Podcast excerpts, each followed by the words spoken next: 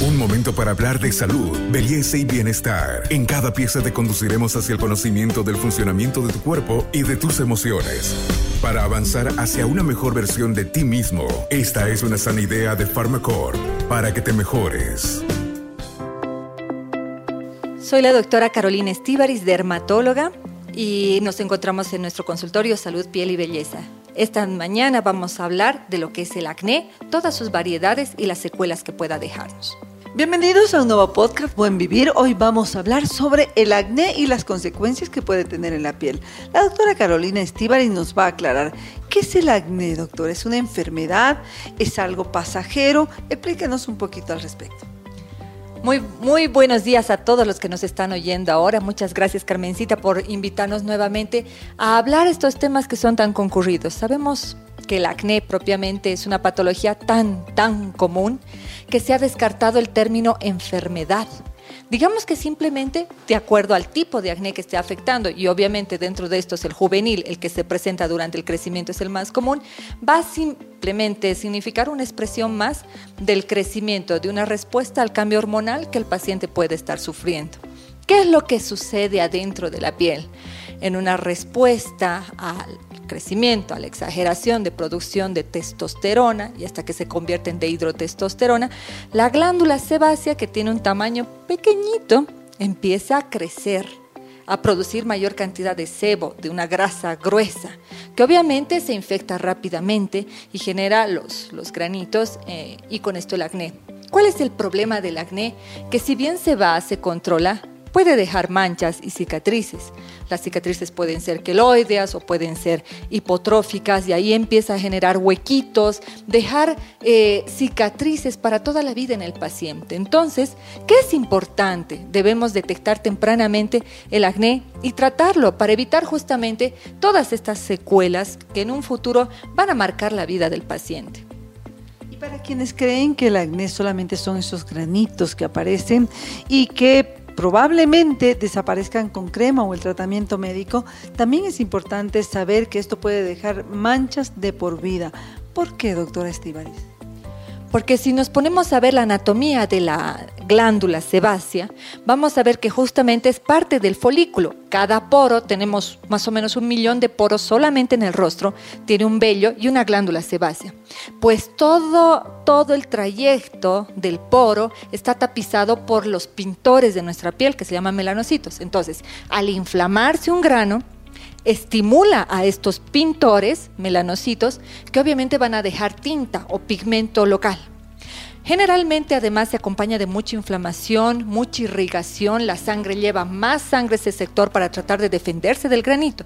Entonces tenemos una especie de mancha combinada, es una especie de color vino tinto por la cantidad de sangre congestionada que está en ese lugar, tratando de llevar defensas para eliminar el granito, y obviamente el color café que viene en respuesta a la estimulación de los melanocitos o los pintores que están tapizando todo el interior del poro que está siendo afectado. Entonces tenemos dos tipos de manchas que se pueden generar, las cafés y las en rojo, en vino tinto. Pero además de estas manchas, es importante saber que si un acné no es atendido, primero por el especialista adecuado y segundo con los productos que se requieren, esto puede dejar una marca indeleble. A través del tiempo, por siempre puede quedar lo que se llaman secuelas del acné, doctora. Claro que sí, es lo triste, porque eh, están primero las manchas que pueden quedarse toda la vida y generalmente nuestro fototipo de piel, nuestra piel que tiene esa tendencia morena, eh, es la que más se mancha, la que más tiempo va a tardar en reaccionar. En cambio, la piel más blanca, la más anglosajona, es la que tiende a no generar las manchas cafés, a que desaparezcan. Sin embargo, en una piel blanca se nota más las manchas que son rojas, ¿no? Este podcast es una sana idea de Pharmacorp. Doctora, ¿qué hacemos cuando eh, empiezan a aparecer los primeros síntomas del acné para identificar que no es un granito cualquiera, que puede ser el inicio de un cuadro de acné? La lesión primaria, la lesión fundamental del acné es el comedón. El comedón es ese punto negro que mucha gente tiene ganas de apretarlo o puede ser también cerrado, una bolita blanquita, pero el principio, la lesión primaria del acné es el comedón. tenemos que ver que haya comedones y junto con esto las lesiones inflamatorias, que son bolitas con pus, el área enrojecida, que puede tener una cabecita blanca, pero repito, la lesión primaria del acné es el punto negro. Frente a este punto negro, lo peor que podemos hacer es presionar, es hurgar, es hacer algo agresivo en la piel. ¿Cuál es el primer paso adecuado que debemos tomar, doctor? Muy bien. Si estamos hablando de que el acné es una enfermedad inflamatoria de la glándula sebácea y que tenemos más o menos un millón de poros solo en nuestra cara, cada vez que estamos apretando, estamos tocando por lo menos 400 poros, donde por apretar estamos inflamando llamando a que se genere mayor cantidad de granitos en ese sector. Y podemos generar un acné escoriado. Una persona que apenas tenía dos o tres comedones por estrés o por mala alimentación, al apretarse, inmediatamente aparece todo el sector ah, afectado. Y no es que el acné se haya contagiado ni que haya saltado. Es simplemente que es como es una respuesta inflamatoria, al yo haber inflamado por apretarlos, estoy despertando el acné en otros poros. Quiere decir que lo que debemos hacer cuando empieza uno de estos síntomas, uno de estos eh, puntitos negros del acné, es acudir inmediatamente al especialista, doctor.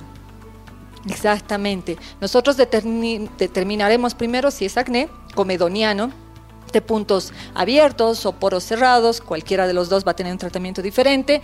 Y si requiere obviamente algún antibiótico local, cuando ya aparece la pus, las papulopústulas, estas si son leves van a ir con una crema bastante bien. Si ya son moderadas vamos a tener que agregar antibióticos vía oral, vía sistémica.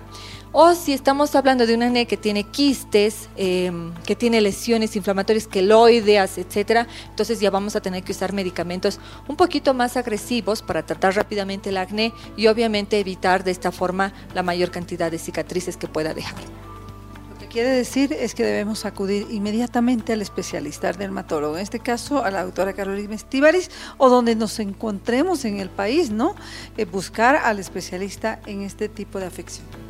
Exactamente, porque estamos hablando de la piel del rostro, que es lo primero que se ve, es la imagen directa que una persona da en contacto con el resto. Entonces es importante evitar las cicatrices. Las cicatrices sí son difíciles de tratar, ya no es algo tan simple como una cremita o una pastilla, ya tenemos que usar tratamientos más agresivos. Entonces por eso está en sus manos el tratar tempranamente y adecuadamente el tipo de acné que esté presentando.